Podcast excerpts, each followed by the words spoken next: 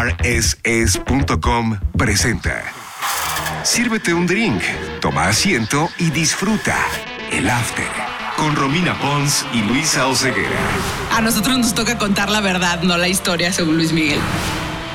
Bienvenidos sean ustedes al After y ay, Luisa, este capítulo me quedó a deber. ¿Sí? ¿Sientes como que faltó carnita o como que... Sí, la verdad siento que faltó carnita. Hubo varios momentos en que me desesperé, como que decía, ay, no quiero ver sobre esa historia, o sea, no me interesa, méteme a lo que quiero, ¿no? Como que me quería ir más para otro lado. También entiendo que es una cuestión de narrativa. Sí. Y además, eh, bueno, las series están pactadas por una cantidad X de capítulos y en casi cualquier serie pasa que de repente hay uno más flojo porque tienen que rellenarle para cumplir, ¿no? El tiempo y la hora. En un libro, pues, si tú quieres llegar a 200 hojas o 250, es, es tu opción.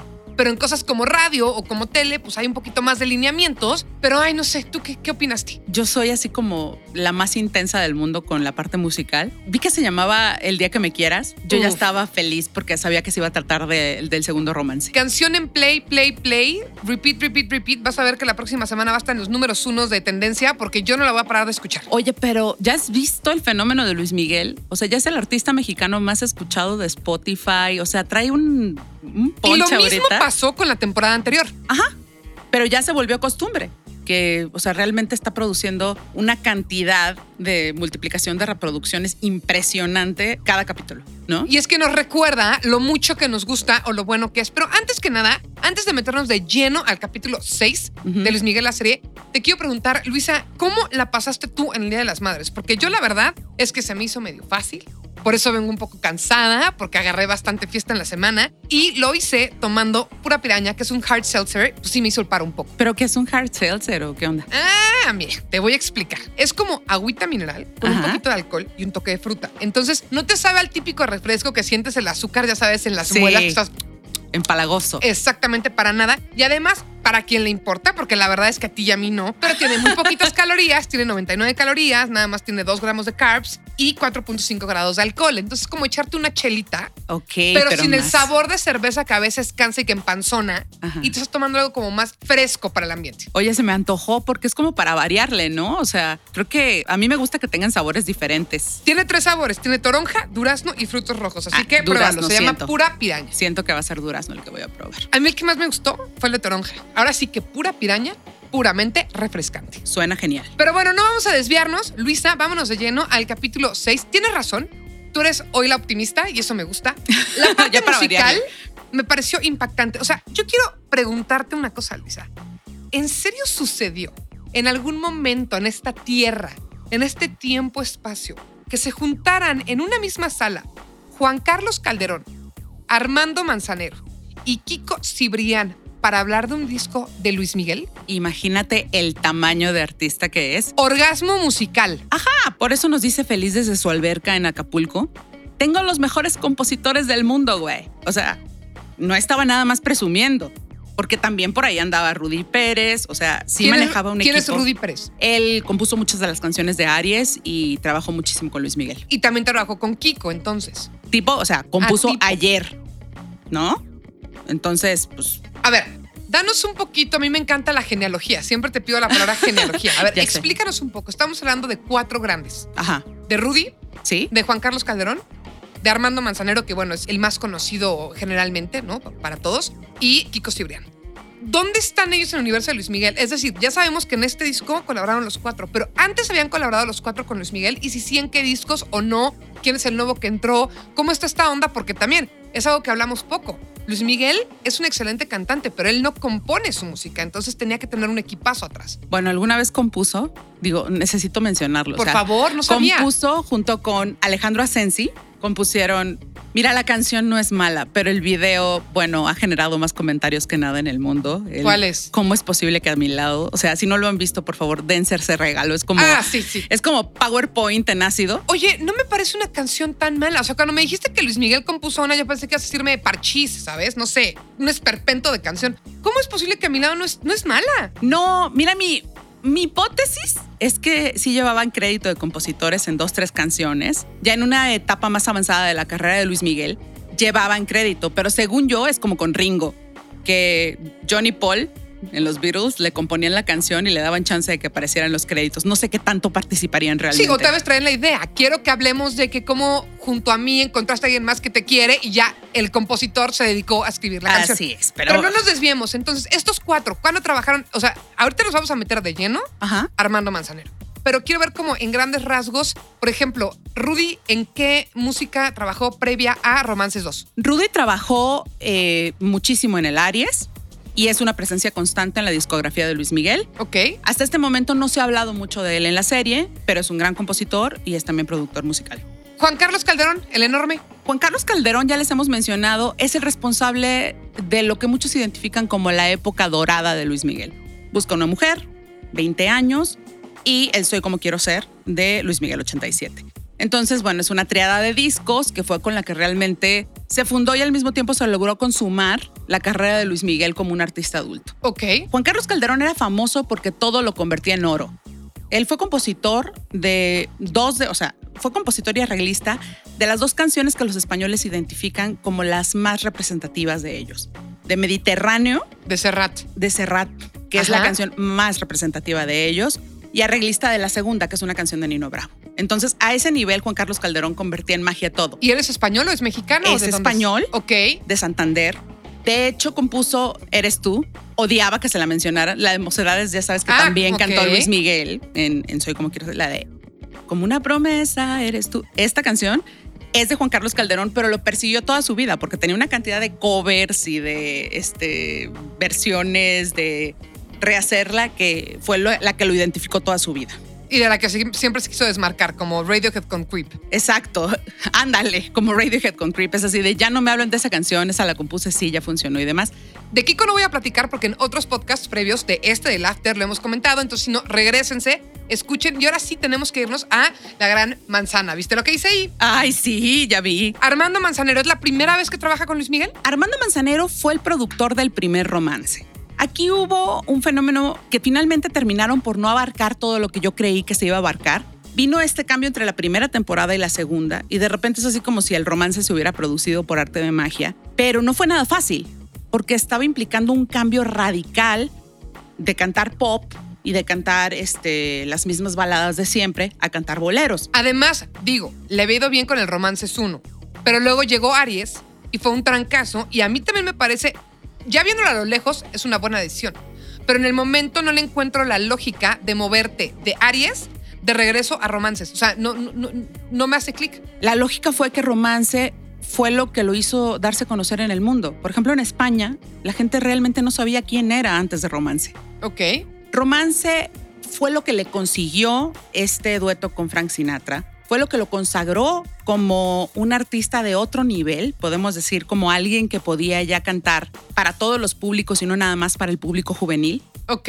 Tenemos el Que antecedente es muy cierto. la gente dice, bueno, imagínate, en ese momento todo el mundo se horroriza de pensar en él cantando boleros, pero lo habían escuchado en algún momento que se le ocurrió aventarse así, como decimos, un palomazo cantando boleros. El público se super sacó de onda, pero cuando lo escucharon les encantó. Ok. ¿Por qué le gustaban los boleros? Aquí en México, la primera vez que él vivió aquí con sus papás, eran vecinos de Marco Antonio Muñiz. Ok, sí, ya lo hemos hablado de eso. Marco Antonio Muñiz le enseñó a cantar boleros y fue el primero que lo invitó en unos famosos premios TV y novelas a subirse y cantar con él. Ok. Entonces, sabíamos, o sea, el niño tenía 15 años, sabía cantar boleros. La pregunta era, ¿le va a gustar a la gente Que el niñito un guapo. bolero, ajá, cantado por un mocoso, ¿no? Y entonces es que se viene la búsqueda de quién es la persona perfecta para trabajar con él en esto. Y entonces deciden que como productor musical no había nadie más idóneo que Armando Manzanero Ok. Hablamos de Romances 1. del primer romance. Ok. Porque te, te platico, esta es una parte que se saltaron. O Qué sea, bueno que lo dices, para eso es este podcast. Ok, ya, ya estoy entendiendo más cosas. Ok. Entonces, en el primer romance trabaja con Armando Manzanero. Porque en la primera temporada simplemente nos dicen, ah, sí, grabó un disco de boleros, fue un hitazo, vámonos, se murió mi papá, ¿no? Claro. porque esto fue en 91 y en 92 muere el papá, entonces como que se enciman todos los tiempos y para la gente que a lo mejor no tiene tanta idea de cómo funcionó todo este rollo de que grabara boleros Luis Miguel, pues de repente puede parecer así como de qué hace ahí Armando Manzanero, ¿no? Esa era mi pregunta. Y también para la gente, el morbo, en buen sentido, o sea, estoy pensando en la serie, no te voy a platicar cómo grabó Romance 1, si se murió su papá y desapareció su mamá. Mejor te voy a contar esa parte, ¿no? Estamos viendo que la serie está tomando caminos muy diferentes en la temporada 2 a los que Muy tomó distintos. En, en la temporada 1. Ahorita están como tratando de explicarnos un poco más de las relaciones que llevaba con productores, con Eso a mí me representantes. encanta. Eso a mí me parece interesantísimo. Sí, pues, pues porque finalmente estamos tratando la carrera de un gran artista, ¿no? Y Romance, te digo, fue un hitazo. Entonces estaban en esta lucha de ¿qué hacemos? ¿Un nuevo Aries? Entonces yo entendí. Ajá. Por eso juntaron a Kiko y juntaron a Armando, porque tuve un gran disco con Armando Manzanero, que es Romance. Tuve un gran disco con Kiko Cibrián, que es Aries. Vamos a juntar a estos dos compositores con el plus de Juan Carlos Calderón y ver qué sale para el siguiente disco. Y los dos discos dignos de ser nominados uno tras otro para el Grammy. Sí, porque iba a ser Romance 2 y fue luego Romance 3. Exacto. Y es entonces que entra Kiko con una idea que a mí me parece muy interesante porque... Y qué padre que la retomaron este capítulo. O sea, eh, darle ese crédito y contar esa parte de la historia me pareció divina. Que hablamos, para quien no sabe, por supuesto que de retomar un tango de Gardel, que es El día que me quieras, para Luis Miguel, que lo hizo Kiko. Exactamente. Kiko decide o propone, porque tampoco se le ve como muy pushy. No, no, este no, caso, exacto, propone. Porque pues obviamente sabe que está enfrente de una leyenda como es Manzanero. Le dice, a ver, ¿en qué momento dijimos que romances solo era boleros? Porque se ve que Manzanero está cerrado a que sean solo boleros. Él dice, podemos hacer sonar cualquier canción a canción de Luis Miguel. Y es aquí donde viene un dato interesante. No todo lo que aparece en los tres romances son boleros. Aquí, a ver, Luis Miguel grabó tres tangos. Bueno, yo digo que cuatro, pero bueno, tres tangos en toda la extensión de la palabra, que son El día que me quieras, Volver, que es un clasicazo, y Uno. Los tres son tangos. Y el que nosotros identificamos como el único tango mexicano, que se llama Encadenados. Pero por el ritmo y demás, es más tango que bolero. Ok.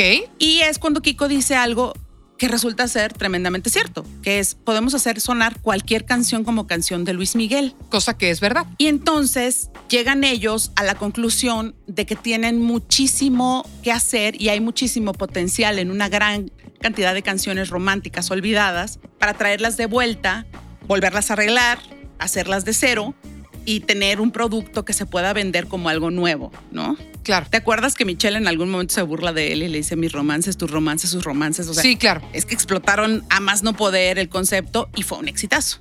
Entonces, en esta discusión de si se hacía un nuevo disco de pop o un nuevo disco romance, bolero, bueno, de boleros, es donde podemos ver que se llega como a este acuerdo que fue complicado, pero de decir, sí, vamos a hacer el segundo romance y vamos a meter un tango, como el día que me quieras, Ok. ¿no? Jugar. Vamos a jugar, ¿no? Bueno, por cierto, alguien se atrevió a escribirme ahí en Twitter que la mejor versión que habían oído en su vida del día que me quieras era de Luis Miguel. Perdón, yo, o sea, a nombre de todos los mexicanos, no queremos ocas- ocasionar una guerra civil con Argentina. O sea, obviamente la mejor versión es la de Gardel. Sí, pero por supuesto, ¿no? O sea, Tranquilos, no fuimos nosotras, Pero- fue alguien que nos escribió. pero mentira, Luisa, porque la mejor versión es la que a ti más te gusta, ¿no? Es- de cualquier canción, ¿no? Y esa es la totalmente de belleza de, la música. sí. O sea, puede haber premios, puede haber datos que te indiquen intelectualmente, vete para acá, cuestiones cultas, pero al final la canción o la versión que más te llega a ti va a ser tu favorita y es una de las magias de la música. A mí me pasa que me gustan más los boleros cantados por otras personas que no sea Luis Miguel, pero Luis Miguel tiene un enorme mérito, que fue llevárselo a muchísimas generaciones, porque yo creo que ya van como tres, que no hubieran conocido estas Que canciones. puede hacerlo cool, Así es. hacerlo padre, hacer eh, de los boleros algo actual, cosa que nadie más se le prendió el foco para hacer. Tenía la voz, tenía la presencia, el talento, y finalmente es música que tal vez se hubiera muerto o se hubiera quedado en el olvido, en el baúl de las abuelitas, si no la trae alguien como Luis Miguel la cuenta otra vez. Exactamente. Si solamente ves la serie, no estás conociendo la historia completa. El after Porque estoy a un metro diez centímetros para ser Luis Miguel. Oye, ¿cuál era la relación entonces entre Luis Miguel y Armando Manzanero? Híjole, rocosa como la fregada. Ok. Mira, para empezar, la foto que van a poder ver que, que va La que hoy, está aquí, donde están escuchando, donde sea que está ahí la foto de, donde se ve Luis Miguel en color eh, naranja pasada, o sea, sí, porque sí estaba en sus tiempos de bronceado intenso. Además del filtro, ¿eh? No es el filtro, también no era es él. el filtro, eh, neta, busquen el video y van a ver. Estaba todo este conflicto porque a McCloskey fue quien se le ocurrió que Luis Miguel cantara boleros. Ok. Pero él estaba reacio. Entonces, en una presentación en el programa de Verónica Castro, le llevan de sorpresa a Armando Manzanero. Ah, ok, plan con maña. Él voltea, lo ve y dice, oh, maestro, bla, bla, bla. Y entonces se sienta al lado de él en el piano y empiezan a cantar boleros. Pero como en esta versión de Y una en bohemia, vivo. en vivo, una bohemia improvisada. Qué increíble. Sí, no, o sea, de veras no se pueden perder los videos, se los vamos a poner en el lo hilo de información adicional. En arroba esa de los hilos, búsquenlo, eh, porque yo quiero ver ese material. Pero aparte es el primer encuentro entre Manzanero y él. Qué padre. qué Antes de que se les ocurra hacer, hacerlo productor musical o, o algo más, una relación de trabajo, fue algo como más casual, menos planeado. Ok, ok, Y ahí se dan cuenta de que Luis Miguel realmente sabe cantar el género. ok, Y ya surge como esta seguridad adicional de decir, igual si grabo un disco.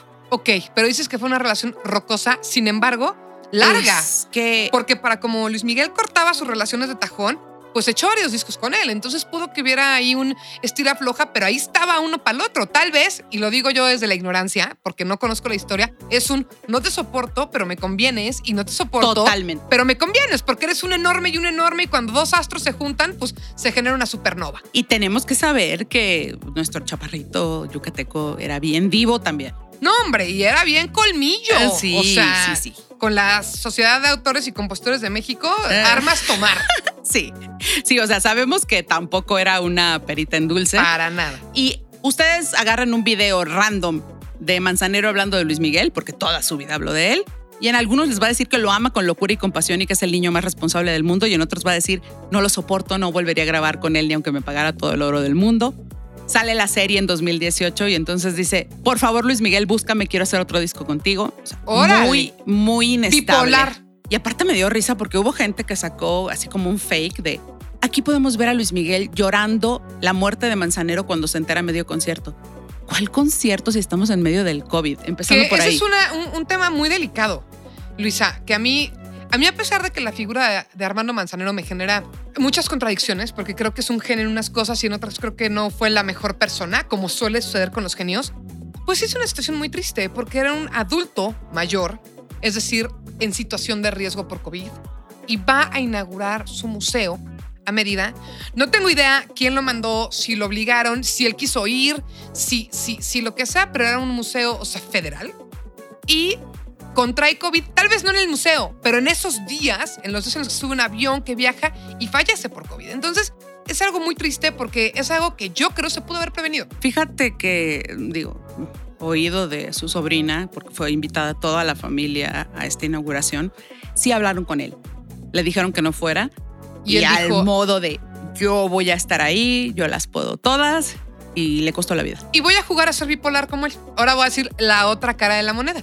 Y también, hasta cierto punto, sí, era una persona que siempre hacía las cosas como él quería. Yo creo que él prefería irse antes, pero haciendo las cosas como él siempre las quiso hacer a su modo, que estar viviendo sin ser el mismo, ¿no? Eh, Son temas como súper, súper complejos, pero bueno, lo que pasó es que Armando Manzanero ya no pudo verse reflejado en esta segunda temporada de Luis Miguel. Seguramente ya estaba grabada, pero él no pudo estar vivo y eso pues duele un poco para poder ver cómo lo habían retratado en, en- en esta serie. Y de hecho el capítulo está dedicado a su memoria. Sí, lo cual es, es bonito. Es bonito, exactamente. Es bonito porque te digo, la relación fue rocosa sobre todo por enésima vez por el perfeccionismo de Manzanero. Digo, por el perfeccionismo De Luis Miguel. de Luis Miguel. Entonces ahora te quería hacer la otra pregunta. Ya me comentaste qué decía Manzanero de Luis Miguel. ¿Cuáles son las declaraciones, si es que las hay, que ha dado Luis Miguel sobre Manzanero? No hablo de muerte, antes, o sea, algo... Siempre respetuosas, siempre le llama maestro, siempre le agradece.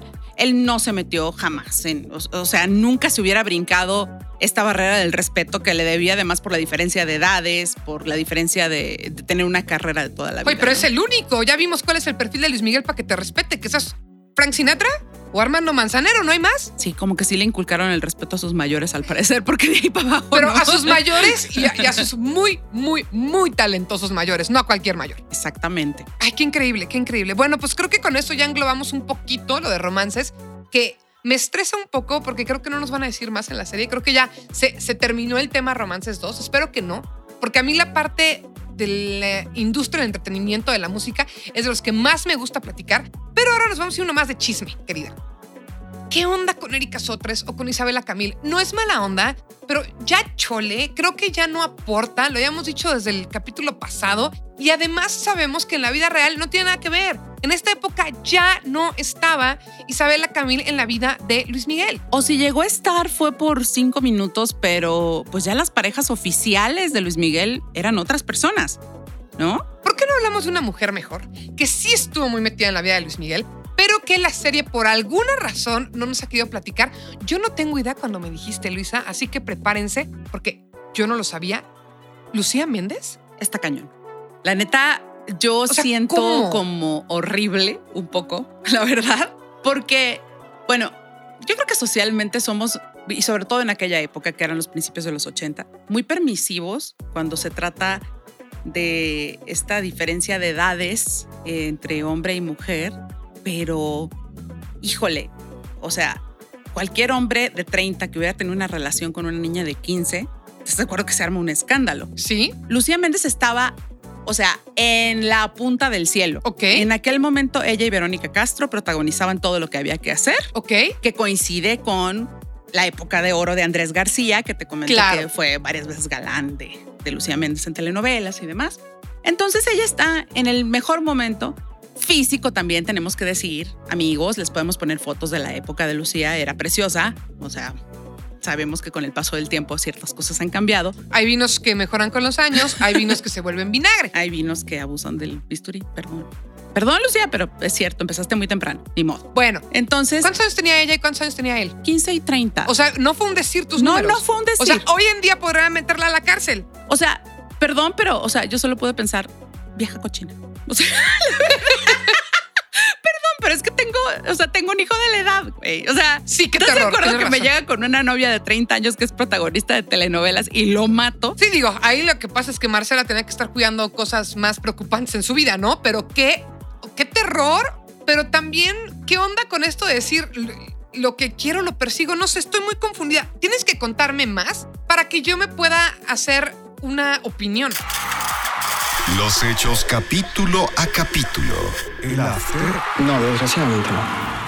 Ahí les va. Luis Miguel es de estos eh, sujetos que fueron enseñados a ser como seductores a la antigua. Claro. O sea, te voy a mandar un brazalete de diamantes, un montón de flores. O sea, se nota que era niño porque le mandó un oso gigante de peluche en Navidad no. a Lucy. No, pero qué terror, qué terror. Sí, y se obsesionó con ella a partir de que les O sea, tocó tu un novio festival que le duplicas la edad te manda un oso de peluche. gigante. Háblame de red flags, por favor. Sí, o sea, yo no sé qué estaban pensando en 1985, amigos. O sea, es que eran los 80, había cocaína por todos lados. Sí, la, la neta, algo estaba muy mal ahí, muy mal. Si ves a Luis Miguel de 15 años, que es el de, el de los premios TV y novelas que hemos subido, o sea, búsquenlo, ¿no? Vean Luis Miguel 1985. Sí se ve que es un niñito. Se ve de 13. De hecho, aparte, que pasa es que ni se ve de 15, se ve de 13. Cuando la señora empezó a hablar del romance con él, la neta, yo lo primero que dije es, ay, señora delirante, ya está haciendo su, ya está haciendo su Alejandra Ábalos o su la chilindrina, porque hasta la chilindrina dijo que le había tirado la onda a Luis Miguel. O sea, Ah. pero bueno, esa historia la tocaremos en otro momento, Ay, cosita, ¿no? ok. Entonces, resulta que es cierto, de acuerdo con testigos que son periodistas y demás, ahí aflora mucho de la personalidad de Luis Miguel. La- el gran problema que ha tenido en sus relaciones de pareja es que es extremadamente posesivo y celoso. Pero tenemos que regresarnos porque no me cayó el 20. O sea, Lucía Méndez en 2021 apenas ahorita salió y dijo, yo fui de sus novias En principales. el 18, que fue cuando salió la primera. En 2018. en 2018. Fue y presumió, yo le doblaba la edad y yo fui su amor. No, fue y dijo, no, es que me mintió. A mí me dijo que tenía, ah, bueno, en algunas entrevistas dice que le dijo que tenía 17, still illegal. Lucía. Este, y en otras dice que le dijo que tenía 20. Ay, güey, obvio no tenía 20 ni volviendo a nacer. O sea, O sea, no. te voy a tener un diente de leche, por favor. exacto, no te vamos Pero a bueno, justificar. entonces hubo relación. sí, Está documentada. se van juntos en un festival que organizó ni más ni menos que Raúl Velasco. ¿Quién más? Pues ¿En sí, dónde? qué terror, qué terror. Nosotros le podemos decir Miami, pero si veía siempre en domingo era Miami. la pura mafia. O sea, Raúl Velasco se me hace de las personas más oscuras. Creo que algún día vamos a darnos cuenta que en verdad él es Voldemort. Aparte no podía ser estrella si no... Pasabas por él. ¡Qué terror! Exactamente. Y bueno, en un hotel en el Mayfair de Miami dicen que, bueno, se habían hospedado todos y que él llega con regalos a la suite de ella, bla, bla, bla. Él, Luis Miguel, a la El suite Luis de Miguel ella. a la suite de ella. Lucía Méndez. Inician una relación. Ella estuvo varias veces en el penthouse de Polanco y dice que ella se alejó porque sabía que se iba a morir de amor ahí. Ay, señora. Ay, por favor, señora. Nadie se muere de amor. Nadie se muere de amor y menos de un bebé, pero bueno. El caso es que la deja y en el mismo hotel en Miami. Él la deja. No, ella lo deja Ah, a él. ok, ok. Y uno de los amigos cercanos de Luis Miguel, que no quiere que se diga su nombre, dicen que estuvo más enamorado de ella que de Mariana Yazbek. Pero me parece completamente normal, Luisa. Tienes 15 años y un mujerón que está, que es famosa, que está en, en- como en, en- en la cúspide de su carrera, guapísima, y de 30 años te tira la onda y tú eres un baboso de 15 años. ¿Cómo no te vas a morir por ella? Es obvio. Aparte le gustaban las mujeres más grandes. Desde siempre, ¿va? Bueno, que ha variando. Más Le gustan las mujeres, querida. Sí, Esto le gustan mucho a las mujeres, pero no tiene problema con que sean mayores que él. Y pues la historia termina en que le hace un escándalo a grito pelado así en la mesa, diciéndole en el mismo hotel, en el Mayfair, un poco de tiempo, un poco de tiempo después de que ella se había separado y no le contestaba las llamadas. Hay una periodista de, de Florida que se llama Betty Pino que atestigua que a ella lo oyó de unas, a unas mesas de distancia, en donde le grita. Me destruiste la vida, tú eras el amor de mi vida, eres mala conmigo. O sea, Luis Miguel le grita. niño, pues. Ay, pues es que pobrecito. Fuiste muy mala conmigo. Entonces, pues aquí tengo que decirles que esta vez la señora Lucía sí está diciendo la verdad. Al punto que el agradabilísimo Tito se le ocurrió en 1995, porque pues, ¿por qué no? Siempre hace falta el dinero, declarar en un programa en España que el hijo de Lucía Méndez con Pedro Torres era hijo de Luis Miguel, que Luisito se lo había contado. Una mentira olímpica. olímpica y además otra cosa. O sea, que Luisito Rey te cuente algo no es garantía Pero de de nada. veracidad de absolutamente nada. O sea, Y la verdad ahí Lucía Méndez se vio muy mesurada, hizo algunas declaraciones y dijo que qué pena que realmente tuviera que salir a desmentir algo así, que Pedro pero- Su hijo, es, hijo de Pedro Torres, de y su mira de matrimonio. quién viene. Ah, y ni siquiera se molestó en demandar. ¿Estás de acuerdo que con la cantidad de mentiras que han dicho los gallegos, ya ni para qué le buscas, ¿no? Exactamente, por eso tómalo de quién viene, ¿no? Así es. Oye, otra cosa que vemos en la serie que por primera vez, es la segunda vez que vemos que se habla de Navidad, pero es la primera vez que sabemos que a Luis Miguel, y eso yo, yo creo que es un dato que nos quería compartir, no le gusta pasar Navidad en México porque el 10 de diciembre es el cumpleaños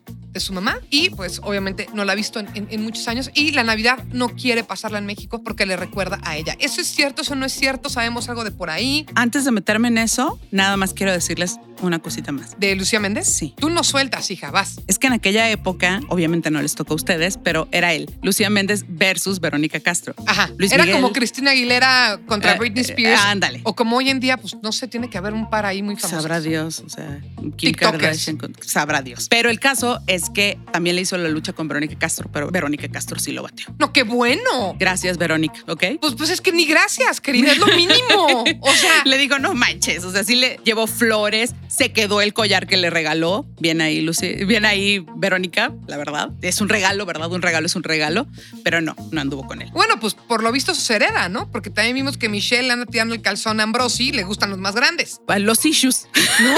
Digamos que ciertas ausencias luego salen de la peor manera posible. Que fíjate que yo ahí tengo una teoría, querida. Sabemos que en la vida real, Asensi o tuvo una relación o algo así con Michelle y por eso tronó para siempre su relación con Luis Miguel. Pero yo tengo la sospecha de que en la serie, por lo que pasó hoy y por cómo terminó la serie, tal vez en vez de llevarnos por allá, nos digan que lo corrió porque le echaban la culpa de lo de Perú para no tocar el tema. Porque siento yo que Luis Miguel en esta temporada está reivindicando cosas, como limpiando la imagen de personas a las cuales él le hizo daño. Y se me hace que una de esas personas que va a querer como limpiar un poquito su reputación va a ser de Alejandro Asensi o Mauricio Ambrosi. ¿Qué opinas de mi teoría? Yo desde la vez, desde la vez pasada, desde el capítulo pasado, les dije que me llamaba la atención el tratamiento que le está dando al personaje. Desde el casting en que eligió a alguien mucho más guapo que el Alejandro. Real. Es curioso que el tratamiento nos está llevando como a decir, me equivoqué. ¿Quién Exacto. sabe? ¿Quién sabe? Vamos a ver, vamos a esperar a que, a que sigan avanzando los capítulos. Ojalá que sea una manera de buscar un acercamiento, porque finalmente 30 años de amistad por algo son. Claro, claro, claro. Y le ayudarían a estar un poco menos solo Luis Miguel. Y otra cosa, en la serie lo que están pintando es que Michelle era más la interesada que él. O sea, están las dos partes, ¿no? Porque en la limusina en Las Vegas le dice, oye, yo soy el papá, no se te olvide. Pero sí vemos que Michelle es la que va y lo busca. Michelle es la que le marca, le dice, ven por a Querétaro. Michelle es la que va y le lleva el suéter le dice, huele a mí. O sea, la que le está aventando el can en la serie es Michelle a él. Siéndote franca, si yo fuera Michelle, tuviera 19 años y ese Mauricio Ambrosi existiera, probablemente hubiera hecho lo mismo que ella. No, nadie está culpándola, nada más estamos diciendo lo que. Ahora sí, como decía Juan Gabriel, lo que se ve no se pregunta. Así es.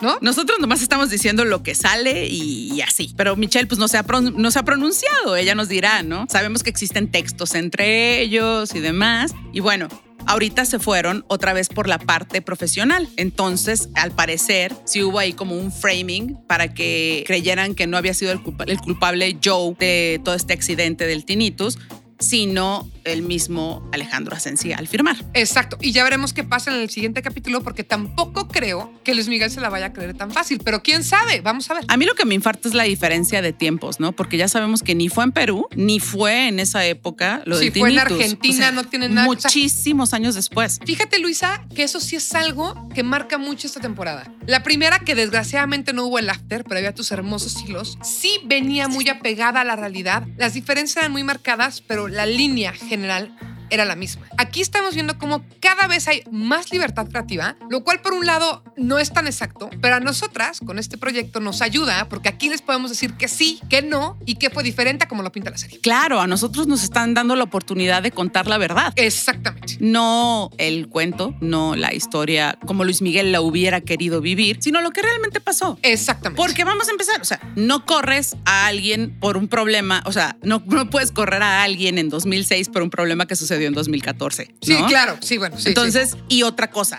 o sea, quiero aprovechar para mencionar, toda esta línea de la historia de Matilde pues, es una locura. O sea, siguen por ahí. Al tema al que ir contigo. O sea, Matilde en la vida real ya está muerta, ya no existe. Y vemos una cosa en este capítulo que es muy interesante. Ella lo chantajea porque le dice: Pues mira, yo le voy a dar mucha información a Cintia Casas, que sabemos que en realidad es Claudia de Casa, y quiero que me platiques ahorita un poquito tanto de. Bueno, Matilde ni siquiera quiero que me platiques porque ya sabemos que no es. Es un fantasma. Es un holograma. Que yo creo que la están usando como para, o sea, como para hablar de los gallegos. Es, eh, en la serie es quien representa a Tito, al otro hermano que ni nombre sale, como a los que molestan a Luis Miguel. Pero lo que sí es cierto es que sí hay una reportera que en esa época hace un libro sobre Luis Miguel que se llama Claudia de Casa. ¿Me puedes platicar un poquito más de ella, de su investigación y de todo lo que tenemos que saber sobre ella? Conocemos solo una parte de la verdad. Una colección de medias tintas en Luis Miguel, la serie. Ya no saben qué inventar, ¿verdad? Es interesante ver el libro de Claudia de Icaza vuelto a publicar, reeditado en 2018, porque trae un prólogo nuevo. ¿Cómo se llama? Se llama El Gran Solitario. Ok. Qué, gran, eh, qué gran título, ¿eh? Así se llama. Y ella realmente lo escribió desde la perspectiva de alguien muy fan de Luis Miguel, tratando de reivindicarlo como ahora lo está reivindicando su propia serie. Pero le costó a ella una demanda por 7 millones de dólares. Ay, Dios, ¿y dónde iba a sacar ella? Bueno, ¿es rica? No, no, no, no, no, no tenía manera, ni la editorial, ni nada. Su esposo estaba enfermo sea, ella cuenta cómo le arruinó la vida en este momento. Cómo conoció a un niño eh, mimado en los juzgados que apenas la volteaba a ver y que se reía de la demanda y demás, y que iba acompañado por sus amigos juniors como él, pero que se les hizo fácil decir, pues, ¿por qué no? Demandamos por 7 millones de dólares. ¿Eso cuándo fue? Esto fue en el año de la publicación del Gran Solitario, que ponle tú que haya sido este, a principios de los años 90, no tengo la fecha exacta. Ok, o sea, no, importa la fecha exacta, pero estamos hablando antes de Aries. Pon tú que Aries es nuestro antes de Cristo, después de Cristo. Estamos, antes de Aries. Estamos hablando de una época en la que no había, no era posible más hermetismo eh, de Luis Miguel. Acabo de, checar el dato, el Gran Solitario es de 1994. Sí, entonces quiere decir que es la época que justamente nos está mostrando ahorita la serie. De mi rey, donde dijo, te voy a mandar papá. 7 millones de dólares, papá. Órale. Y si quieren saber lo que dice el Gran Solitario, en pocas palabras es todo lo que él cuenta en la temporada 1. Ok. Nada más que dicho con nombres, apellidos y todo lo real. Exacto. O sea, ella finalmente hasta cierto punto merecería una reivindicación que sabemos que no va a pasar, pero de decirle, perdón, te demandamos porque dijiste lo que finalmente yo iba a contar. Ok. Pero lo dijiste cuando yo no lo quería compartir. Exacto, exacto. Eso queda como muy claro. Ella tiene su propio canal de YouTube, su tema favorito sigue siendo Luis Miguel. Eh, lo último que sacó es algún disco con una grabación de los últimos momentos de Luisito Rey. O sea, ella sigue compilando información a más no poder y seguramente le va a dar mucho gusto que la mencionen en la serie. Eso lo supuse y también te iba a preguntar, ¿ella sacó información de los gallegos? O sea, porque lo que nos quiere pintar la serie es que a través de los gallegos iba a sacar información. Lo que yo te quiero preguntar a ti es si a los verdaderos gallegos, puede ser la abuela, puede ser Luisito, puede ser Tito, a quien sea, les sacó información para los libros. Es periodista y ha tratado de proteger mucho sus fuentes, Ah, pero tenemos casi la completa seguridad de que Tito fue el que soltó la sopa porque es capaz de cualquier cosa por dinero. Sí, pero de cualquiera. Mario Vicente, alias Tito. Perdón, ya no te contesté. La pregunta que me hiciste acerca de por qué las navidades eran tan horrendas para Luis Miguel. Qué bueno que tu capacidad de atención es mejor que la mía, porque si no, híjole. No, es que realmente me parece interesante cómo él busca huir. Digo, su lugar de huida es Las Vegas, no es muy recomendable para situaciones de adicciones y de... No, pero es muy Luis Miguel, porque es un tipo, no quiero decir falso, pero es un tipo plástico. En ese momento de su vida al menos, todo es falso, todo es, Es un buen lugar para huir, ¿no? Es un buen lugar como para no pensar en nada y entonces Exacto. Pasártela en, en otro rollo. Y sí, tiene la coincidencia. Él menciona en el capítulo que "Ah, felicidades, los quiero mucho, por fin dijeron una fecha exacta. ¿Cuál? Que el 10 de diciembre de 2006 su mamá hubiera cumplido 60 años. Eso sí y es esa real. fecha sí es exacta. Bueno, hay algo real en el capítulo de hoy. Eso y lo de los compositores. Hay otra cosa que no menciona y una cosa es que haya odiado a Luisito Rey, pero Luisito Rey se murió un 9 de diciembre. Ay, no. O Entonces sea, un día como- antes del cumpleaños de la mamá. Qué terror. Sí queremos pensar que diciembre no era su mes favorito y tal vez por eso le costó tanto trabajo. Entre eso y el supuesto tinnitus, si es que ya tenía algún inicio, este, grabar el disco de villancicos. No creo que haya sido su máximo. Yo creo Pero que lo necesitaba comercialmente. Yo si hubiera sido él también me iba a Las Vegas. oye. Yo, yo prefiero como tú, o sea, como también los villancicos me dan no sé qué, yo también prefiero pensar que no lo grabó con gusto. Sí, no, mejor. Pero bueno, ¿y sabemos si Luis Miguel suele pasar Navidad fuera de México? Yo me imagino que sí. Ok. Yo me imagino que no debe ser su época favorita. Pues casi toda la gente que tiene el problema de no tener familia, pues le huye, ¿no? Sí, Yo por creo que esa parte puede ser súper real. Sí, totalmente de acuerdo. Y si le agregas que las tragedias este, que vienen a tu mente en esas fechas son precisamente las más duras que has pasado en tu vida, pues sí, yo, yo, yo creo que sí se,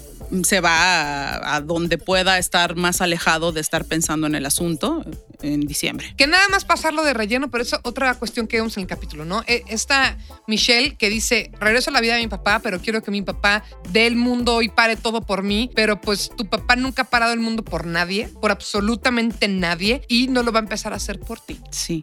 Es que mm, no sé. Silvia Pasquel mencionó que por fin le estaban haciendo justicia a su hija en esta temporada. Su hija es Stephanie Salas. No sé cuál sea la opinión acerca de cómo están mostrando a Michelle. Sería Ah, muy interesante ver al ratito, porque acuérdense que esto lo grabamos en cuanto acaba el capítulo. Exacto. Pero va a haber reacciones en redes que estaremos viendo y que estaremos compartiendo en nuestras redes sociales, que son arroba Romina Pons y Luisa Oceguera, que soy arroba esa de los hilos. exactamente. Bueno, ya para cerrar este sexto capítulo, querida Luisa, ¿va a haber tercera temporada? Eso está padrísimo, que ya les podemos confirmar, porque está dicho por la misma productora, que va a haber tercera temporada. Te voy a decir una cosa, no me quiero hacerla muy acá, pero para mí era obvio, para mí no era sorpresa. Y te voy a decir por qué. Porque no nos han hablado de las mujeres de Luis Miguel, que es lo que más queremos saber, y porque hay unas notas que dicen que Araceli Arámbula ya está abierta a que se hable de su situación con Luis Miguel. Y pues, ¿cómo no vas a sacar una serie de eso? Y el tercer punto, no puedes vender auditorios nacionales con COVID. Entonces tenía que haber una tercera temporada. A mí, perdóname, me hace toda la lógica, no me sorprende. Desde el momento en el que la línea del tiempo se está deteniendo por ahí de 2006, Exacto. que es hace montones de años, 15, 16 años, pues bueno, esos 15, 16 años pasaron cosas y pasaron cosas muy relevantes en la vida de Luis Miguel. Tuvo hijos con Araceli, tuvo una relación, ya sabemos que la relación está llena de problemas, ya sabemos, ya platicamos por qué no sale en esta temporada, ¿no? Porque Y hay pues, que ser honestos, esta temporada le falta información, o sea, hay mucha más información que pudieron haber metido que se la están reservando porque quieren hacer más temporadas. Digo, si no somos mensos. No, totalmente. Yo todavía a estas alturas dudo que este sea el antepenúltimo capítulo. ¿Tú sigues pensando que son 12 o 13? Pues es que no me hace sentido que sean solamente ocho si se ¿Qué supone que- apostamos? Órale, nos está escuchando la gente, en caliente. Ah, no, tú decides, yo le entro. Los tragos del, del- o sea, después del 8, pues, si siguen más, yo traigo los tragos. Si no hay más, tú me invitas unos cuatro tragos por cuatro capítulos más. ¿Te parece bien? Me parece más que excelente, aceptado porque a- aquí no se raja Sinaloa, ¿cómo no? Yo digo que a fuerza tiene que haber una tercera temporada. Bueno, ya sabemos que va a haber, pues. Sabemos que sí. pero tienen que hablarme de Mariah Carey que habían dicho que iba a ser en esta temporada y no tiene lógica que falten dos capítulos y o que la van a sacar tres minutos. No, la relación con Mariah está como para cuatro capítulos. es muy creo, ¿no? explotable, ¿no? Si la de Isabela Camil Duró dos temporadas, oye, échame la mano. Sí, todo el mundo quiere ver esa relación. Se supone que ya está hecho ese casting, ya habíamos dicho. Entonces, pues no sé, o sea, no creo que lo vayan a meter, solo que sí sean más capítulos y yo gane la apuesta, por supuesto. Esperemos, ¿eh? Porque aposté por ponerle jugo a esto, pero a mí me encantaría que fueran unos cuantos más. Es Como que- que, no, no entiendo cómo faltan dos. Pero es que aparte no entiendes el nivel de la inversión Claro. que se hizo para solamente sacar ocho capítulos, cuando aparte ahorita no puedes hacer conciertos. O sea, yo tengo la impresión de que estaban grabados los primeros capítulos, los ocho, Ajá. antes del COVID, porque si no, no hubiera salido en enero de 2020 el anuncio de que iban a estrenar en abril. Claro, sí es cierto, porque el anuncio salió hace más de un año. Y que todo este show de no, empezamos a grabar con COVID. y toda Estaban la segunda temporada esperando a ver si podía salir un auditorio para pegar ahí. Bueno, que los números ahí están, en Spotify y demás. Y esto se va a convertir en ventas. Así que también, relájate, Luis Miguel, relájate. O sea, vas a vender. Tú danos Algo buena vendemos, serie. hombre, algo venderás. Danos una buena serie, danos buenos contenidos y nosotros vamos a comprar los boletitos. Dando y dando, querido. Así es la vida. Y vamos a seguir fregando con que queremos flashbacks de Jainada, por favor. Ay, eso me Extrañamos urge. un coño Mickey. Extrañamos, Extrañamos muchísimo. Muchísimo a Luisito Rey. Ya para cerrar, Luisa, ¿cuál es tu quiniela para el próximo capítulo? ¿Qué vamos a ver? ¿Qué no vamos a ver? ¿Qué no va a faltar? Ah, primero quisiera decirles que es un hecho prácticamente que sí es- se están haciendo negociaciones económicas con Araceli Arámbula ¿Ok?